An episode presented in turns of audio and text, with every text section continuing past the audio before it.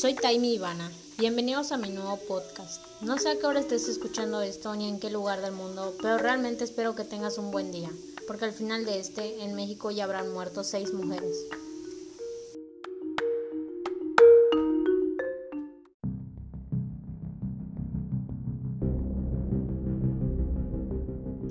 Buenas tardes, mi nombre es Taimi Ivana. En este podcast les vamos a hablar sobre el feminicidio. Pero antes de empezar, tenemos que hacernos una pregunta. ¿Qué es el feminicidio?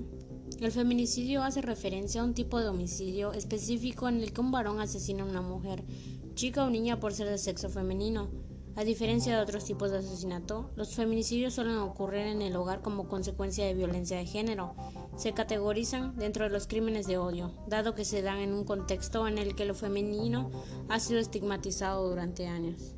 El feminicidio es la manifestación más extrema del abuso y la violencia de hombres hacia mujeres. Se produce como consecuencia de cualquier tipo de violencia de género, como pueden ser las agresiones físicas, la violación, la maternidad forzada o la mutilación genital. ¿Cuáles son las motivaciones del asesino? Bueno, la motivación para el crimen es una de las peculiaridades principales del feminicidio en relación a otros tipos de homicidio. Según Diana Russell, a quien se atribuye la popularización de la palabra feminicidio, algunas de las motivaciones principales para estos asesinatos son la ira, el odio, los celos y la búsqueda del placer.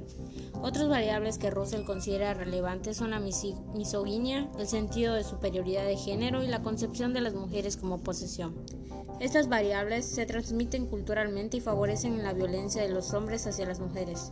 Por otro lado, los asesinatos de mujeres en el ámbito de la pareja también están ligados estadísticamente al consumo del alcohol o de otras drogas por parte del homicida, si bien estas acciones no pueden ser atribuidas solamente a un fenómeno puramente bioquímico. ¿Cuál es la diferencia entre homicidio y feminicidio? El Código Penal Federal establece que comete el delito de homicidio el que priva de la vida a otro. Existen varias modalidades, como culposo, doloso o en razón de parentesco. De la misma manera, la ley mexicana define que comete el delito de feminicidio quien prive de la vida a una mujer por razones de género. Se considera que existen razones de género cuando ocurra alguna de las circunstancias. De las siguientes circunstancias.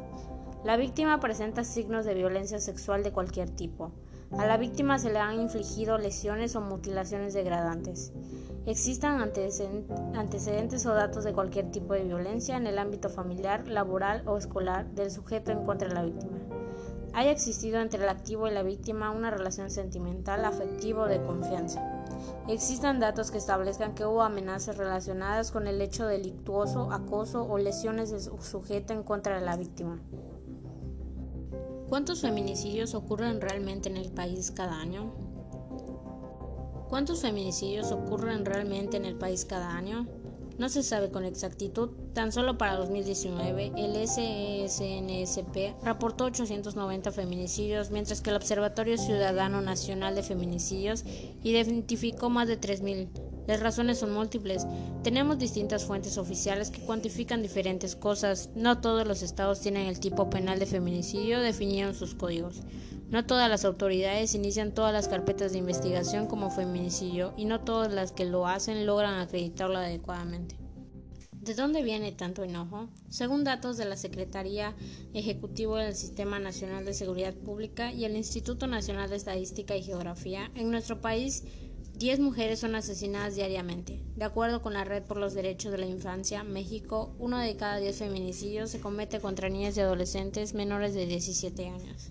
La encuesta nacional sobre la dinámica de las relaciones en los hogares demuestra que de las mujeres mayores de 15 años que quedamos vivas, el 66% hemos sufrido algún incidente de agresión física, 34% emocional, 49% económica, 29% sexual y 41% .3% y que lo hemos sufrido a manos de agresores conocidos o desconocidos, tanto en el espacio privado como en el público.